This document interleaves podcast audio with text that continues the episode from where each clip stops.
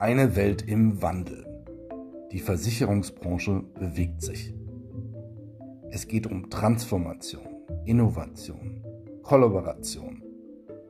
Wir fragen Menschen in der Versicherungsbranche, was sie in ihren Jobs tun, was sie bewegt und was sie bewirken. In diesem Podcast geht es um euch.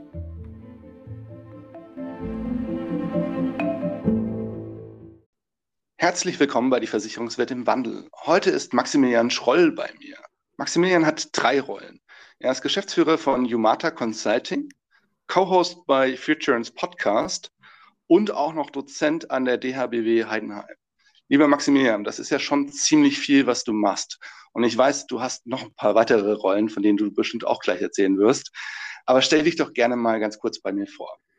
Hi Philipp, vielen lieben Dank für die Einladung. Es freut mich sehr, dass ich hier mit dir heute über die Zukunft unserer wunderbaren Branche sprechen darf. Du hast mich schon äh, sehr gut eingeleitet. Vielen Dank auch dafür. Mein Name ist Max Schroll, ich bin Geschäftsführer der Umata Consulting GmbH und wie du schon gesagt hast, ebenfalls Podcast-Host.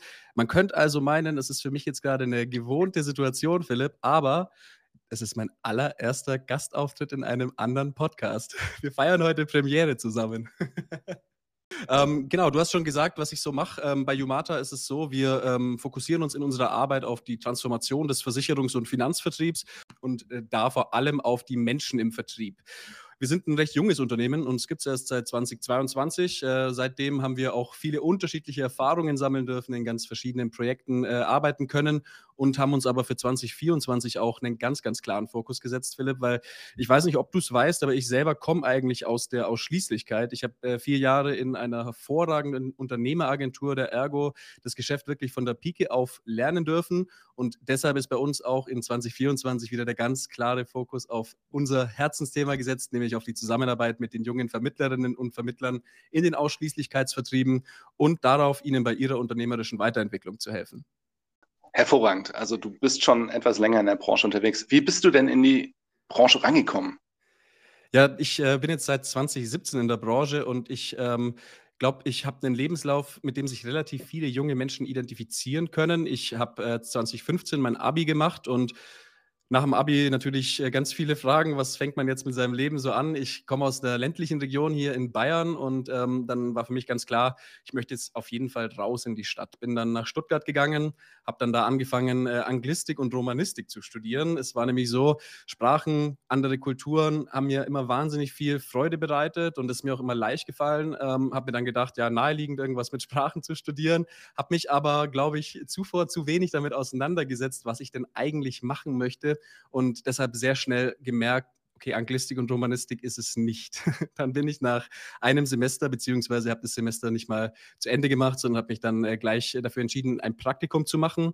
War dann bei einem Startup in Nürnberg, habe da zwei Monate gearbeitet ähm, und habe mich danach dann an eine Fachhochschule äh, weiterbegeben und habe dann da gesagt, okay, ich möchte gerne äh, Informationsmanagement und Unternehmenskommunikation studieren. Und wer sich schon mal, oder du weißt es vielleicht, weil du dir mit Sicherheit mein LinkedIn-Profil vorher angeschaut hast, ich habe das nicht zu Ende studiert. Ich habe äh, dann nach eineinhalb Semestern, äh, nach eineinhalb Jahren, Entschuldigung, nach eineinhalb Jahren habe ich mir dann auch gesagt, okay, Grundstudium jetzt zu Ende gebracht, das ist es wieder nicht. Ich äh, habe dann für mich also festgestellt, zweimal Entscheidungen getroffen als junger Mensch, zweimal irgendwie nicht das Richtige gewesen oh Mann, was mache ich jetzt? Das fühlt sich natürlich an wie das größte Scheitern überhaupt und äh, habe mir dann gedacht, ich brauche unbedingt was Handfestes, was äh, das Hand und Fuß hat. Und Philipp, was gibt es denn, was mehr Hand und Fuß hat als eine Ausbildung als äh, Kaufmann für Versicherungen und Finanzen? Und so bin ich dann damals zur Ergo gekommen und habe dann äh, nach einem Jahr in der Ausbildung intern bei der Ergo ins duale Studium gewechselt und war die gesamten vier Jahre, wie gesagt, äh, die meisten, äh, meiste Zeit in einer wirklich vorbildlich geführten Unternehmeragentur, die mir da alles gezeigt haben, glaube ich, was es so rund um das Agenturgeschäft zu lernen gibt. Und dann haben sie dich an die nächste Station verloren, weil nach vier Jahren das dann doch irgendwie zu sehr Routine für dich war oder was kam dann? Also ich hatte ähm, ganz viel überlegt, was möchte ich danach machen. Mir hat das im Vertrieb immer wahnsinnig viel Spaß gemacht. Ich hatte auch die Möglichkeit, ähm, in der Agentur zu bleiben, auch bei der Ergo ganz grundsätzlich im Vertrieb natürlich zu bleiben. Ähm, das ist ja auch für junge Menschen ein super, eine super gute Berufsentscheidung, so ein duales Studium. Man bekommt eine akademische Ausbildung und natürlich gleich diesen Praxisbezug. Man ist damit bei den Unternehmen einfach immer sehr gern gesehen. Und ähm, dementsprechend hätte ich da schon die Möglichkeit gehabt, auch zu bleiben. Für mich war klar, es geht in Richtung Selbstständigkeit. Das war irgendwie schon immer was, was mir so im Kopf rumgeschwebt ist. Und ich habe aber in meiner Zeit auch gemerkt, vor allem auch in der Zusammenarbeit mit äh, anderen jungen Menschen im Vertrieb, auch äh, Studienkollegen oder auch andere Freunde aus äh, der Branche, habe ich gemerkt, was mir am meisten Spaß macht, ist eigentlich dieses Thema, wie kann ich denn so einen Agenturvertrieb, so einen Bestand systematisch bearbeiten? Wie kann ich denn eigentlich mit strategischen Partnerschaften als Vermittler mein Leistungsversprechen gegenüber dem Kunden erweitern? Wie kann ich dafür sorgen, dass als Vermittler dafür sorgen, dass die Serviceerfahrung, die ein Kunde mit Versicherungen hat, jedes Mal so gut ist, wie es nur irgendwie geht? Und das war dann auch der Anlass zu sagen, ich möchte einen Schritt gleich in die Selbstständigkeit und zwar Vollgas in die Selbstständigkeit warten, äh, wagen und zwar in die Beratung. Und äh, da mit jungen Menschen im Vertrieb zusammenzuarbeiten, weil das eben die Situation ist, aus der ich auch selber kam und diese Entscheidung treffen musste, möchte ich selber diesen Weg auch gehen oder möchte ich vielleicht äh, an der Abzweigung einen anderen Weg einschlagen? Ich habe mich für diesen Weg entschieden und bin wahnsinnig froh darüber. Ähm, bin damit äh, Ende 2021 dann gestartet und äh, seit 2022 gibt es dann auch Humata. Und ähm, genau, das so viel vielleicht kurz dazu. Wenn man Berater engagiert, dann drückt der Schuh ja schon ziemlich. An welchen Stellen, an welchen Stellen, Max, was sind die größten Pain Points, auf die du stößt in deiner tagtäglichen Arbeit? Ja, das ist eine sehr gute Frage. Die allergrößten Painpoints, die ich sehe, sind die Verständnisprobleme zwischen Führungskräften in der Ausschließlichkeit und den jungen Vermittlern. Das, was mir auch auffällt, und zwar gesellschaftsübergreifend, ist die mangelnde Guidance für viele junge Menschen. Also dieses, wie baue ich jetzt eigentlich dieses Unternehmen genau auf? Was genau sind denn jetzt die richtigen Schritte, die ich zu gehen habe, um dahin zu kommen, wo ich überhaupt hin will? Und da sind wir schon beim nächsten Problem ganz viele von diesen jungen Menschen wissen eigentlich gar nicht genau, wo sie hin wollen. Und genau da setzen wir eben auch an und sagen, wir fangen an bei dir als Unternehmerpersönlichkeit, schauen uns dann die Ressourcen an, die dir zur Verfügung stehen, weil so einen Bestand zu bekommen, das klingt vielleicht erstmal super gut und alles, aber was mache ich denn jetzt mit dem Bestand? Wie sorge ich denn dafür, dass dieser Bestand systematisch abgearbeitet wird, dass da die Wertschöpfungspotenziale maximiert werden und wie sorge ich dann vor allem auch dafür, dass ich natürlich mich in Position bringe, auch zukünftig mehr Bestand zu übernehmen. Und ähm, natürlich ist der Bestand immer der Ausgang oder die Ausgangslage, weil man da mit den äh, jungen Menschen sehr schnell richtig gute Erfolge erzielen kann, was im Vertrieb natürlich äh, extrem wichtig ist. Diese Erfolgserlebnisse, die motivieren. Man lernt wahnsinnig viel, man sieht, was funktioniert, was funktioniert auch nicht. Und darauf aufbauend geht es dann immer darum, was habe ich jetzt eigentlich alles über mich selber gelernt, über mein Unternehmen gelernt, was für Stärken haben wir denn tatsächlich? Und wie können wir diese Stärken so einsetzen, dass wir unsere Wunschkunden effektiv und effizient zugleich erreichen, weil das natürlich die Herausforderung schlechthin ist. Und ähm, da ist dann in der Umsetzung bei uns ganz klar auch wirklich dieser äh, Fokus auf das Thema Kooperationen, weil wir in jedem Kundenbestand, in jedem Freundeskreis, in jedem sozialen Umfeld so viel Potenzial haben, mit anderen Dienstleistern, Unternehmern, Produktgebern zu kooperieren und wie gesagt, den gemeinsamen Zielkunden im Endeffekt ein besseres Leistungsversprechen damit zu bieten, besseren Service zu bieten und selber auch davon zu profitieren natürlich. Jetzt bin ich mal ganz dreist und frage dich nach drei kostenfreien Tipps für unsere Hörer. Was sind denn deine drei Top-Tipps, die du allen uns jetzt gerade geben kannst? Investiert ausreichend Zeit in die Problemanalyse. Das ist was, was mir sehr oft begegnet. Wir haben jetzt auch äh, letztes Jahr relativ viele Projekte gemacht, die mit, äh, nichts mit Vermittlern direkt zu tun hatten.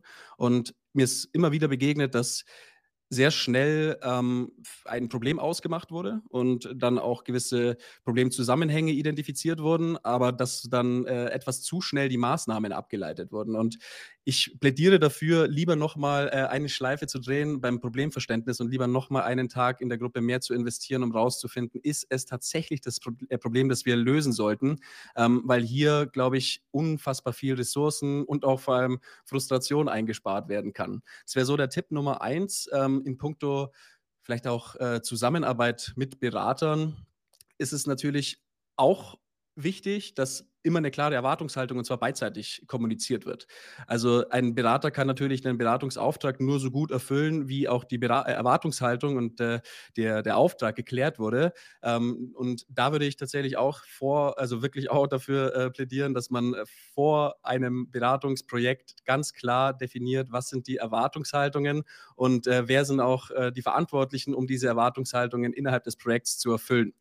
Ähm, der dritte Tipp in bezogen auf Berater ist, die Stigmata vielleicht beiseite zu kehren und sich die Person, die gerade mit einem spricht, immer direkt anzuschauen, weil ähm, man natürlich auch in der in dem Vertriebs, äh, den Vertriebsaktivitäten als Berater schon immer wieder damit konfrontiert wird, dass ähm, die Menschen eine gewisse Skepsis einem gegenüber haben, weil sie denken, okay, der will jetzt einfach nur irgendwas verkaufen. Ähm, ich glaube, so eine externe Perspektive, die kann wahnsinnig viel nutzen. Das wissen wir eigentlich auch alle, wenn wir ehrlich zu uns selber sind. Und da würde ich mir wünschen, ähm, dass wir da vielleicht im Kollektiv noch etwas vorbehaltsfreier an die Sache rangehen und äh, ganz genau hinhören und gerne auch natürlich kritisch hinterfragen. Das sehe ich äh, als genauso wichtig an, aber ähm, trotzdem offen in die ähm, Ideenfindung gehen und herausfinden, passen wir zusammen? Wenn ja, zu was für Bedingungen und wollen wir das vor allem auch so zusammen machen? Wir hatten vorhin schon festgestellt, dass du nicht nur Berater, sondern eben auch äh, Podcast-Host und Dozent bist. Max, wie sieht denn deine normale Arbeitswoche aus? Oder gibt es überhaupt sowas wie eine normale Arbeitswoche für dich? Das ist eine super gute Frage. Ähm, da muss ich einen Moment drüber nachdenken. Ich glaube, eine normale Arbeitswoche gibt es in dem Sinn nicht, aber es gibt trotzdem gewisse ähm, Konstanten innerhalb von meinem Arbeitsjahr. Das heißt, jede Woche hat, ist eigentlich geprägt von vielen Gesprächen, vielen Terminen. Da sind Termine mit Kunden, Geschäftspartnern dabei, da sind Hintergrundgespräche dabei, da sind Netzwerk, Ausbau, Pflege, äh, dabei, aber natürlich auch genauso Vertriebsgespräche. Und ähm, das ist eine natürlich äh, durchziehende Tätigkeit, die wirklich von Woche zu Woche eigentlich gleich ist, äh, natürlich in unterschiedlichen äh, Ausprägungen und auch in unterschiedlicher äh, Schlagzahl, aber es ist was, was ähm, für mich einen Großteil meiner Zeit auch in Anspruch nimmt, genauso wie das Thema Content entwickeln. Und Content bedeutet natürlich zum einen, jede zwei Wochen eine Folge vom äh, Futurance Podcast zu produzieren, die äh, Kolumne monatlich in der Ask Kompakt zu schreiben, natürlich LinkedIn-Postings zu schreiben. Wir arbeiten momentan auch an äh, verschiedenen Papers, äh, wo es auch natürlich äh, viel Arbeitsaufwand, Rechercheaufwand äh, gibt, der da reinfließen muss und natürlich auch eigenen, also selbst Content konsumieren. Also ich verbringe viel Zeit mit Lesen, Podcast hören und äh, Videos mir auch anzuschauen, weil ich der Meinung bin, ich muss ja wissen, was in der Branche um mich herum passiert. Ich muss ja wissen, was die Einflussfaktoren sind und ich muss auch wissen, wer gerade was für Narrative innerhalb der Branche verfolgt, um da auch angemessen darauf reagieren zu können und vor allem auch, um zu verstehen, wie sieht denn so dieser Gesamtkontext Versicherungsbranche aus? Ansonsten ist es bei uns wirklich so, wir haben äh, wöchentlich ein Meeting, bei dem wir unsere eigenen Konzepte hinterfragen und uns überlegen, ist das äh, noch der Stand, den wir haben wollen? Also wir sind hier sehr akribisch daran, die eigenen Konzepte weiterzuentwickeln und natürlich auch neue Ideen weiterzubringen. Ähm, das ist, glaube ich, so das, was sich über das Jahr hinweg eigentlich durchzieht alles. Und natürlich noch das Thema administrative Aufgaben, die mir persönlich jetzt nicht ganz so viel Spaß machen, aber die halt auch gemacht werden müssen und deswegen auch gemacht werden. Verständlich. Schaffst du es denn, diese Tätigkeiten oder drei bis fünf davon vielleicht in so eine 100% Zeittorte reinzufüllen? Also einfach mal zu gucken, wie viel Prozent machen beispielsweise administrative Tätigkeiten aus, wie viel Prozent XY? Ich würde sagen, bei den administrativen Tätigkeiten sind wir recht gut organisiert. Deswegen würde ich sagen, zwischen 5 und 10 Prozent so ungefähr. Ähm, die Gespräche machen mit Sicherheit 40 Prozent der Zeit aus. Ähm, da die Tätigkeiten, die drumherum anfallen, also so äh, ganz normale äh, Schreibtischarbeit für einen Kunden zum Beispiel, die machen dann, denke ich, nochmal 30 Prozent aus. Und jetzt glaube ich, sind wir bei knapp 80 Prozent, 75, 80 Prozent, irgendwie so. Das heißt, die 20 äh, bis 25 Prozent, die sind dann voll da für das Thema Content entwickeln und auch selbst Content konsumieren. Content produzieren heißt auch eben der Futurance Podcast. Wie kamt ihr denn auf die Idee, diesen Futurance Podcast zu machen?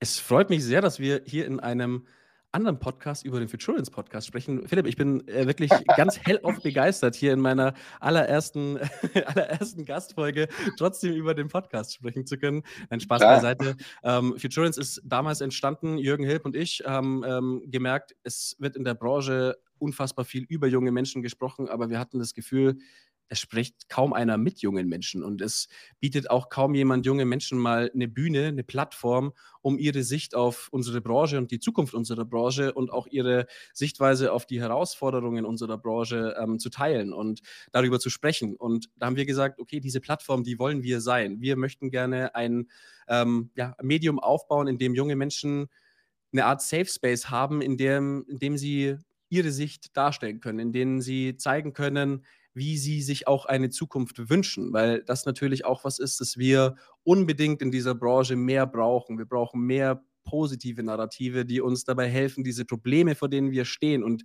die sind sowieso herausfordernd genug. Die brauchen wir nicht kleinreden, denen begegnen wir mit Sicherheit auch in vielerlei Hinsicht noch nicht mit der notwendigen Ernsthaftigkeit, aber es wird uns nicht helfen, diese Probleme zu meistern, wenn wir uns davor Angst machen, sondern wir brauchen in dieser Branche, weil wir eben auch so eine unfassbar hohe Verantwortung in unserer Gesellschaft haben, brauchen wir andere Botschaften und genau die wollen wir nach außen senden. Und wie wird man denn Dozent an der DHBW Heidenheim? Du lehrst dort in einer Veranstaltung zu Innovation und Transformation. Also erstmal, wie wird man Dozent dort und was machst du denn mit den Studierenden? Genau, also wir sind ähm, an der DHBW ja in einem dualen, also duales Studiensystem und der Fokus ist immer auf Menschen aus der Praxis. Also Leute, die tatsächlich selber noch ähm, im Berufsleben sind oder es lange Zeit auch waren, die wichtige Funktionen in der Wirtschaft hatten. Wir hatten ganz, ganz tolle ehemalige Vorstände bei uns als Dozenten beispielsweise. Wir hatten äh, tolle Geschäftsführer von innovativen Unternehmen aus der Branche. Schöne Grüße an Hanno Pinksmann von Cyber Direct an der Stelle. Mhm. Ähm, wirklich. Also hat mit eine... mir studiert, hat mit mir studiert in, in ah, Eichstätt-Ingolstadt. Also wie viel Ingolstadt. Witzig. Das war also eine super coole Veranstaltung mit ihm. Und es ist, glaube ich, also ich spreche jetzt da natürlich nur für mich, aber ich spreche ja viel mit äh, auch Menschen aus dem DHBW-Kosmos. Ähm, und zwar hoch- oder standortübergreifend. Und wir alle wussten es immer am meisten wertzuschätzen, wenn man das Gefühl hatte, okay, die, die verstehen auch unsere, unsere Lebensrealität, die verstehen unsere Situation, die können nachvollziehen, ähm, vor was für Herausforderungen wir gerade stehen. Und da hat man natürlich als junger Mensch nochmal eine andere, einen anderen Bezug dazu. Und ich glaube, diese Kombination ähm, war es dann, die dafür gesorgt hat, dass ich die Möglichkeit bekommen habe, da diese Veranstaltung zu machen. Ist es auch nicht so, dass ich da jetzt einen Vorlesungsauftrag hätte, wie beispielsweise ähm, ein, jemand, der Versicherungsökonomik zum Beispiel unterrichtet oder lehrt, sondern bei uns ist es wirklich in diesen zwei Tagen, in denen ich da Veranstaltung mache, geht es um gemeinsam konzeptionell arbeiten, gemeinsam Hintergründe zu diesen Themen aufarbeiten, gemeinsam zu verstehen, wie sind denn Organisationen aufgeteilt, was ist eigentlich eine Strategie und was braucht es auch, damit eine Strategie erfolgreich wird, Philipp, weil du weißt es ja auch, äh, die Menschen, die diese Strategie dann umsetzen sollen, die sind ja häufig dann diejenigen, ähm die das auch ein bisschen äh, behindern manchmal. Und deswegen ist es eben so wichtig, dass man da verschiedene Themen oder verschiedene Komponenten auch mit vereint und vor allem auch die Menschen, die dann in der Operativen für diese Strategie verantwortlich verantwortlich sind, da von Anfang an mit abholt. Und genau das sind dann auch diese Themen. Abgesehen davon geht es natürlich auch, wie im Podcast, um diese äh, Zukunftsbilder, die sich auch die jungen Menschen in unserer Branche, in dem Fall dann in der Vorlesung wünschen, ähm, weil ich glaube, dieses gemeinsam in die Zukunft denken und sich auch zu überlegen, wie könnte man denn da hinkommen, das ist wahnsinnig viel wert, weil wir natürlich nicht vorhersagen können, was ist in 15 Jahren. Das ist ja ganz klar. Das äh, wäre zwar schön, wenn man das könnte. Also ich würde diese Gabe immer annehmen, wenn ich äh, zur Zukunft vorhersagen könnte. Aber ist ja auch klar, dass das so nicht funktioniert. Dennoch brauchen wir natürlich irgendwelche Vorstellungen davon, wie wir da mal leben wollen und wie wir da auch arbeiten wollen. Und ähm, um diese Vorstellungen dann eben auch in die Umsetzung zu bekommen, brauchen wir klare Bilder und darum geht es für mich auch in der Vorlesung. Jetzt hast du eben natürlich schon über die Branche gesprochen und ich möchte mit dir ganz gerne nochmal ein bisschen tiefer in die Branchenentwicklung und in das Thema Innovationen eintauchen. Ähm, und zwar hat die Versicherungsbranche schon einen riesen Transformations-Backlog und dieses Backlog umzusetzen, sodass es dann eben auch äh, wirklich in den Alltag findet, das äh, ist ein Riesenstretch. Ja? Deswegen natürlich auch diese Probleme in der Strategieimplementierung. Aber mal generell auf die Branche geschaut. Welche aktuellen Trends siehst du denn? Was passiert aktuell? Was nimmst du wahr?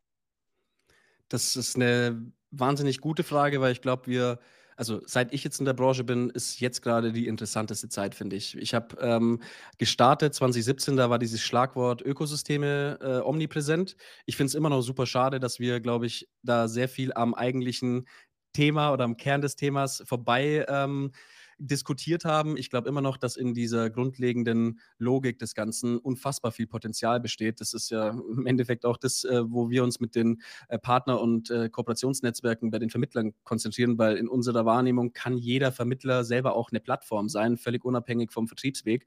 Und ähm, um aber die Frage nochmal ganz konkret zu beantworten, es ist, glaube ich, die interessanteste Zeit, weil wir gerade Konsolidierungs- und Konzentrationsprozesse sehen, die tatsächlich Machtverhältnisse verändern. Also die Machtverhältnisse, die sich jetzt über Jahrzehnte aufgebaut und etabliert haben, Einkäufermacht und so weiter und so fort, ähm, die ist gerade dabei, sich sehr stark zu verschieben. Jetzt stellt sich natürlich die Frage, zu wessen Gunsten und was ist dann wiederum die Konsequenz für wen daraus. Und das ist was, da möchte ich mir noch kein Urteil drüber anmaßen.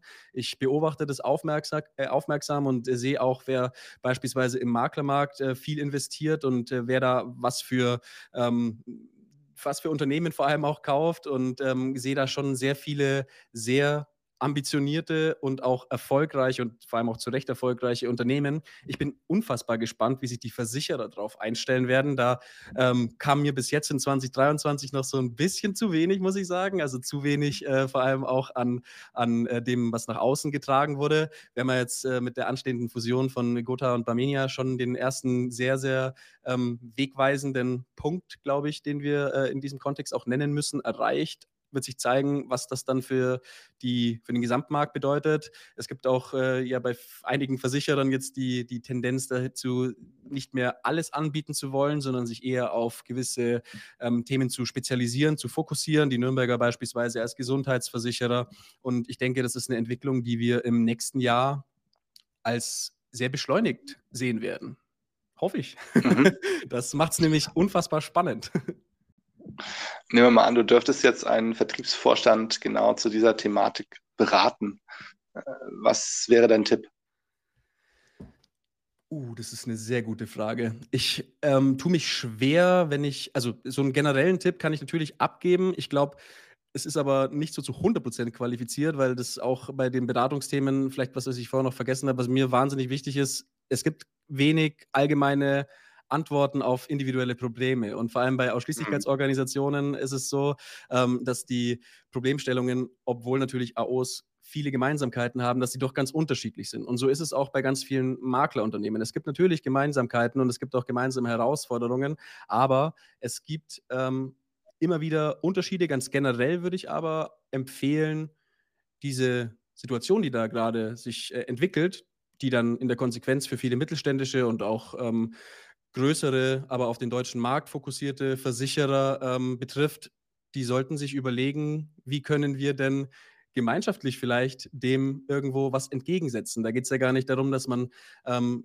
nur im Besitzstandsdenken verharrt. Das wäre auch das komplette, äh, die komplette falsche Schlussfolgerung daraus. Aber es geht ja darum, wie kann man mit ähm, vorhandenen Ressourcen und einer guten Kollaboration dafür sorgen, dass wir ein zusätzliches Angebot an diesem Markt schaffen können, weil jedem muss klar sein, eine Konsolidierung Konzentration hat immer eine Reduktion des Wettbewerbs zur Folge, was in der Versicherungswirtschaft mit Sicherheit auch äh, kritisch diskutiert werden kann, ob es vielleicht sogar nicht einfach äh, eine logische Konsequenz daraus ist, auch wenn man in die Demografie sich anschaut und äh, sich auch überlegt, was bedeutet das für den deutschen Arbeitsmarkt, ist es dann wirklich so wichtig, dass wir in der Versicherungsbranche so viele Menschen haben.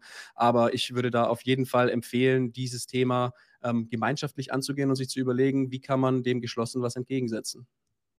Hast du denn Lieblingsbeispiele für Innovationen in der Versicherungswirtschaft? Gerne auch direkt im Bereich Agenturen.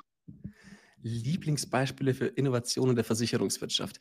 Ich finde, es ist bei also bei Maklern, bei jungen Maklern ist es eine ganz, ganz tolle Entwicklung, dass die das Unternehmertum nochmal anders verstehen. Die sehen nicht mhm. nur diesen Einkommensstrom aus äh, Cottageerlösen für sich als den einzigen Einkommensstrom, sondern die haben verstanden, wenn ich Unternehmer sein will, dann muss ich auch dafür sorgen, dass ich meine Einkommensströme irgendwo diversifiziere. Und das ist dann immer wieder gleichbedeutend mit, ja klar, ich kann eh bessere Services anbieten, wenn ich eben noch mit Dienstleister XY kooperiere, wenn ich da auch mal White-Label-Lösungen für meine Kunden mit einem anderen Produktgeber, vielleicht auch Regionalbau, wenn ich Events und so weiter mache. Das finde ich ist eine richtig tolle Innovation, was ähm, wenig mit einer technologischen Innovation hat, was natürlich, mhm. also für mich ist Technologie immer ähm, das Werkzeug, das sowieso mit dabei sein muss. Also ich äh, bin ein riesiger Freund von Technologie, weil sie uns alles ermöglicht, auch dass wir jetzt zum Beispiel diesen, diesen äh, Podcast gerade hier so aufnehmen. Aber ich ähm, habe manchmal auch das Gefühl, dass wir, wenn es ums Thema Innovation geht, ein bisschen zu sehr auf äh, der technologischen Dimension von Innovation zu äh, beharren, wobei ich äh, wirklich der Meinung bin, soziale Innovation und da würde für mich jetzt im weitesten Sinne auch tatsächlich dazu zählen, ähm, dieses äh, Kooperieren, um den Menschen beispielsweise vor Ort ein äh, Event zu ermöglichen und dadurch eine Gemeinschaft vor Ort zum Beispiel zu stärken oder eine äh, Wirtschaft vor Ort mit solchen äh, Maßnahmen zu stärken. Die wird, glaube ich, noch ein bisschen unterschätzt. Deswegen äh, wäre das so meine, meine liebste Innovation, die ich äh, an der Stelle mal anbringen würde. Ansonsten bin ich äh, natürlich sehr schwer beeindruckt und auch unfassbar froh darüber, was uns generative AI gerade für Möglichkeiten eröffnet. Das ist wirklich fantastisch. Es erleichtert uns selbst das Arbeiten unfassbar. Ähm, es ist super zu sehen, was für Anwendungsmöglichkeiten auch im Vertrieb da jetzt schon da sind. Ähm, ich bin unfassbar gespannt, was da 2024 für uns bereithält, Philipp. Wie siehst du das, um mal eine Gegenfrage hier zu stellen? Ah, gute Frage. Also ich höre immer, äh, die, die Welt wird sich dieses Jahr noch schneller ändern als im letzten Jahr schon. Äh, Im Intralab haben wir natürlich für dieses Thema auch diverse Angebote. Es fängt jetzt an bei einem Topic Day äh, im Februar, dann einem Bootcamp im März, noch einem Advanced Bootcamp im Juni. Natürlich ist das Thema auf der Intronext omnipräsent. Äh, es wird äh, ganz große Teile des Programms ausmachen. Und äh, jetzt natürlich mit dem äh, Marketplace äh, ist nochmal ein neue, neuer Grad erreicht. Das heißt also, es ist so dynamisch. Wir versuchen das immer irgendwo äh, natürlich in dem abzubilden, was wir machen. Und äh, ich habe dazu auch noch so eine kleine Wein- und Chat-GPT-Runde. Wir nennen das Secret Society. Und äh, sorgen dafür, dass wir immer regelmäßig auch bei den neuesten Tools äh, auf dem Laufenden bleiben. Aber äh, ich muss ehrlich sagen, also kaum habe ich äh, ein, zwei neue Dinge ausprobiert und ein bisschen neue Themen auch wieder erschlossen, geht es schon wieder weiter. Das ist Wahnsinn, ja. Also aktuell ist natürlich die ganz große Frage, alles, das wir jetzt machen, ist ja noch so auf dem Level, wir, also ich zumindest individuell, ich probiere aus, ich spiele ROM, ich äh, versuche äh, letztendlich immer wieder äh, neue Zugänge zu finden. Die große Frage ist letztendlich, wie gelingt die skalierte Umsetzung in einer regulierten Umgebung? Ja, weil da gibt es natürlich noch ein paar weitere Fragen zu klären. Natürlich all das äh, Regulatorische, was man immer hat, äh, vor allem wenn es um Daten geht. Äh, dann natürlich aber auch das Thema Nachhaltigkeit. Ja? Äh, KI verbraucht eben auch Strom. und da muss man immer auch gucken, dass äh, da auch ein Nachhaltigkeitscase aufgeht. Und äh, es geht auch darum, die KI, die ja so eine Blackbox ist, auch erklärbar zu machen. Was ich schwierig finde, ist rund um das Thema entsteht mittlerweile auch natürlich so eine Glaubensfrage. Ja, es mhm. gibt Menschen, ja, und, und da gibt es ja im Silicon Valley mittlerweile auch so ganz äh, unterschiedliche Strömungen, die das völlig okay finden, dass äh, die KI irgendwann äh, die, die Welt übernimmt. Ja, weil sie sagen, dann hat halt äh, quasi sich das Darwinsche Prinzip auch wiederum äh, durchgesetzt. Und das ist kritisch. Ja, also nicht nur kritisch, das ist äh, hochgradig kritisch und gefährlich. Äh, und ich glaube, deswegen müssen wir vor allem auch dieses Thema KI-Ethik äh, nachziehen. Und ich bin ganz froh, dass wir jetzt in der EU dahingehend natürlich auch äh, eine Gesetzgebung haben, die das zumindest äh, mit abdeckt, das Thema. Ich glaube trotzdem, wir müssen als Weltgemeinschaft vor allem aufpassen, dass uns das nicht um die Ohren fliegt. Das finde ich ist ein super spannender Einwurf, weil das dieses diese große, große Fragestellung der äh, Ideologie eigentlich ja mit sich bringt. Also was ist auch, und da wären wir auch wieder bei dem Thema äh, Zukunftsbilder und was sind denn so die Menschenbilder, die Weltanschauungen, die wir dem Ganzen irgendwo zugrunde legen, wie wir unsere Zukunft auch gestalten. Ich finde es super, dass du das gerade anbringst und auch aufgreifst. Wie nimmst denn du die Diskussion über diese Frage innerhalb der Branche wahr? Aktuell wird sie noch nicht geführt. Wieso? Ja. Naja, also erstes Mal, man muss natürlich echt aufpassen bei solchen Diskussionen, weil man, also auch ich, äh, viele Menschen haben eben echt nur Halbwissen, was äh, die Grundlagen für solche Diskussionen äh, anbelangt. Und es gibt ein paar Menschen, die sich tatsächlich mit der Nahtstelle KI zum Mensch auseinandersetzen. Und, und ich kenne auch ein paar, die, die das machen. Ich glaube, wir sollten wirklich vieles da dran setzen, dass wir die klugen Menschen, die sich mit dieser Thematik befassen, zusammenbringen und auch genau in solche Veranstaltungen mit integrieren, also in so eine Intronext, äh, in das, was wir machen. Also es braucht eben auch die KI-Ethiker, es braucht die Philosophen, es braucht äh, all die Menschen, die auch aus ihren jeweiligen Fachdisziplinen nochmal anders da drauf schauen. Psychologen. Ja, ich glaube, das macht an ganz vielen Stellen was mit uns Menschen.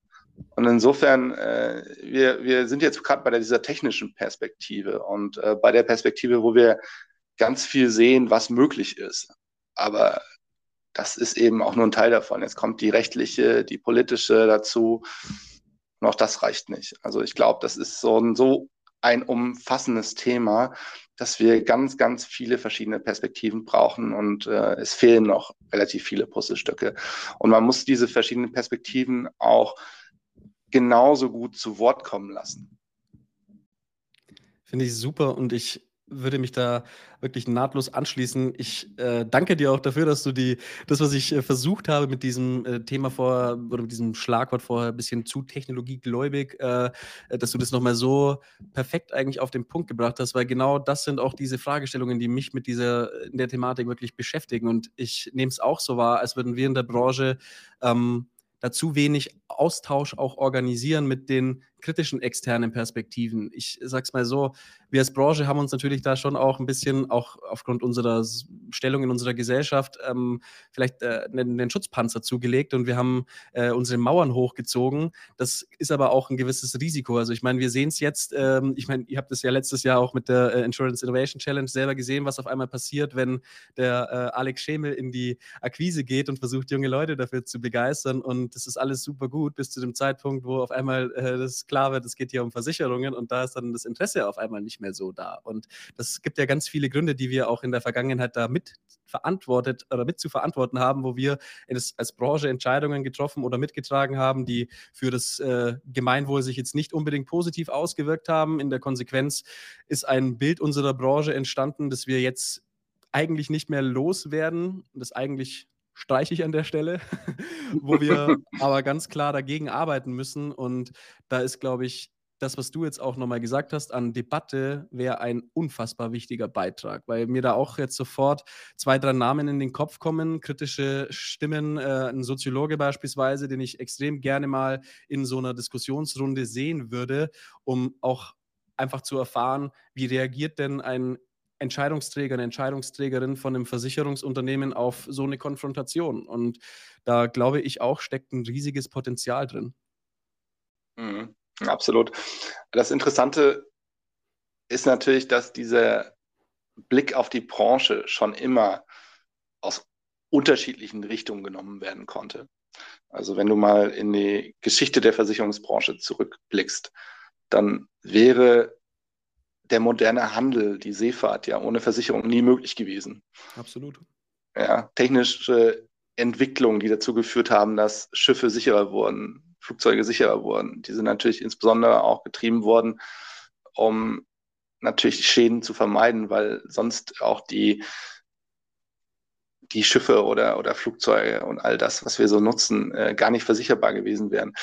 Ähm, das heißt, die Branche hat auch immer wieder für Fortschritt gesorgt.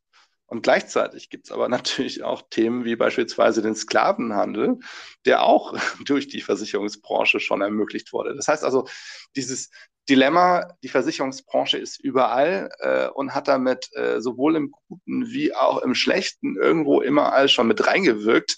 Das ist nicht neu. Ich glaube, das Problem, was wir sehen, ist, wir haben in den letzten Jahrzehnten die Versicherungsbranche häufig über die Vertriebsperspektive sehr stark wahrgenommen und äh, darüber so ein bisschen außen vor gelassen, dass es eben noch ganz, ganz viele andere, äh, für mich häufig sehr viel faszinierendere Aspekte gibt äh, als so eine alleinige Vertriebssicht.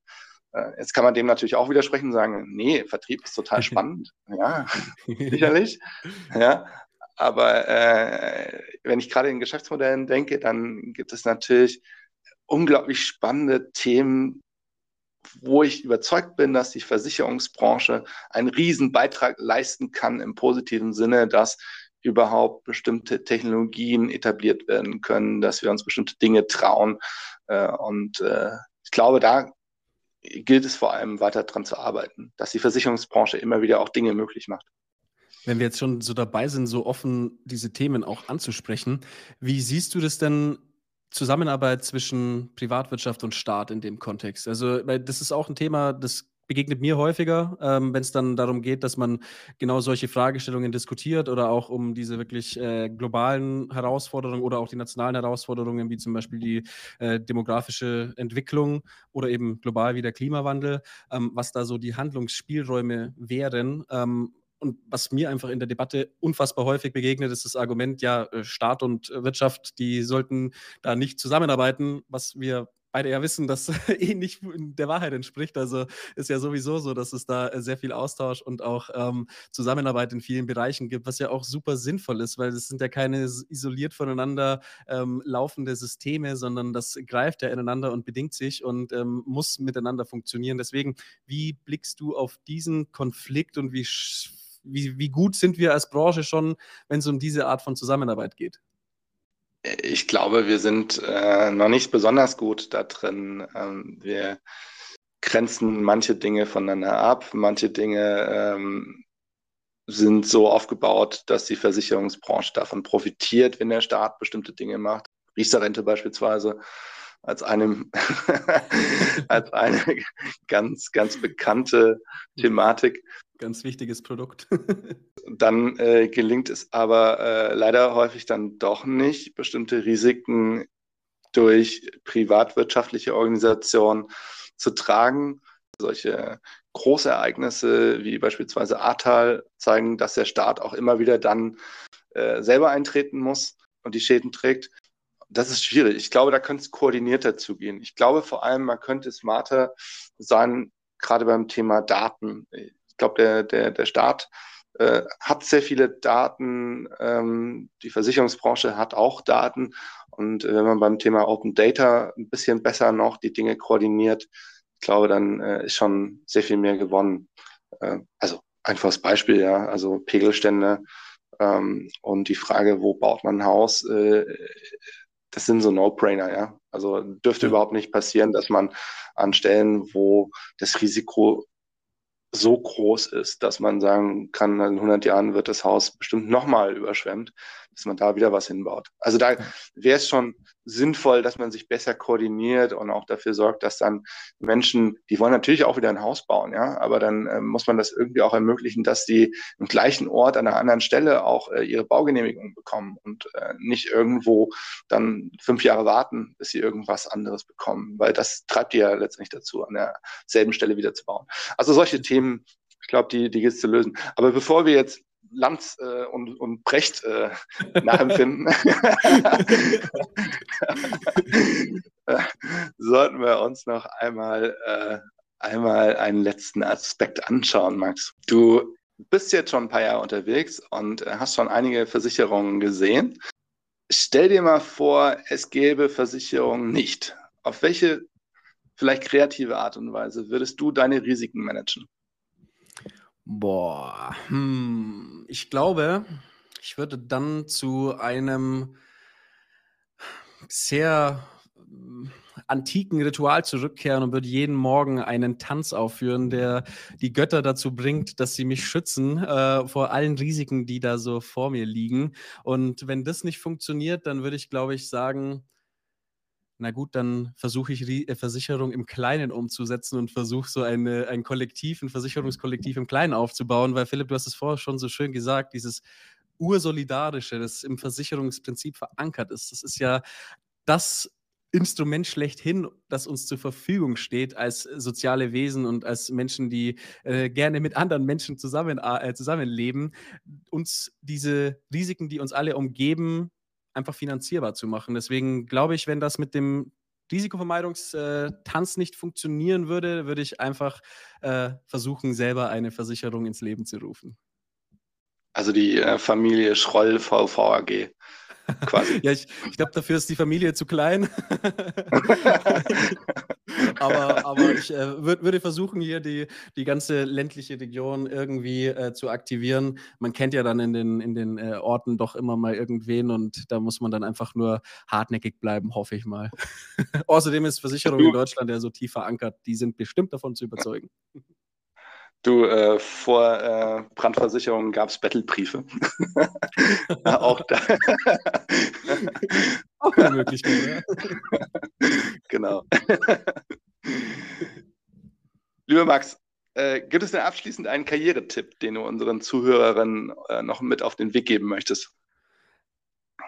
Da würde ich wirklich sagen, kritisch bleiben. Kritisch denken, Bestehendes hinterfragen, vor allem auch das eigene Denken hinterfragen, um genau an solche Punkte zu kommen, wie du uns jetzt gerade auch im Gespräch zum Beispiel gedacht hast, ähm, mal diesen Kontext von Entwicklungen zu verstehen, beziehungsweise auch zu erkennen, dass man vielleicht gar nicht alles verstehen kann und dass es auch gar nicht notwendig ist, aber dass man trotzdem versuchen sollte, ähm, den Kontext, in dem solche Entwicklungen passieren, einigermaßen einschätzen zu können und eben nicht irgendwelche ganz einfachen Antworten auf viel zu komplexe Fragestellungen zu finden. Ich glaube, das ist ein Tipp, der den wir uns alle unser ganzes Leben irgendwo zu Herzen nehmen sollten. Ich glaube, wir sehen politisch eine Diskussion, die sich in ganz vielen Richtungen genau gegenteilig entwickelt, nämlich dass auf die komplexesten Probleme die einfachsten Antworten gefunden werden und ähm, die damit ganz viel Wut irgendwo in die äh, Konfrontation gebracht werden. Und ich glaube, um genau solche Entwicklungen zu vermeiden, und das ist natürlich dann auch im beruflichen super sinnvoll,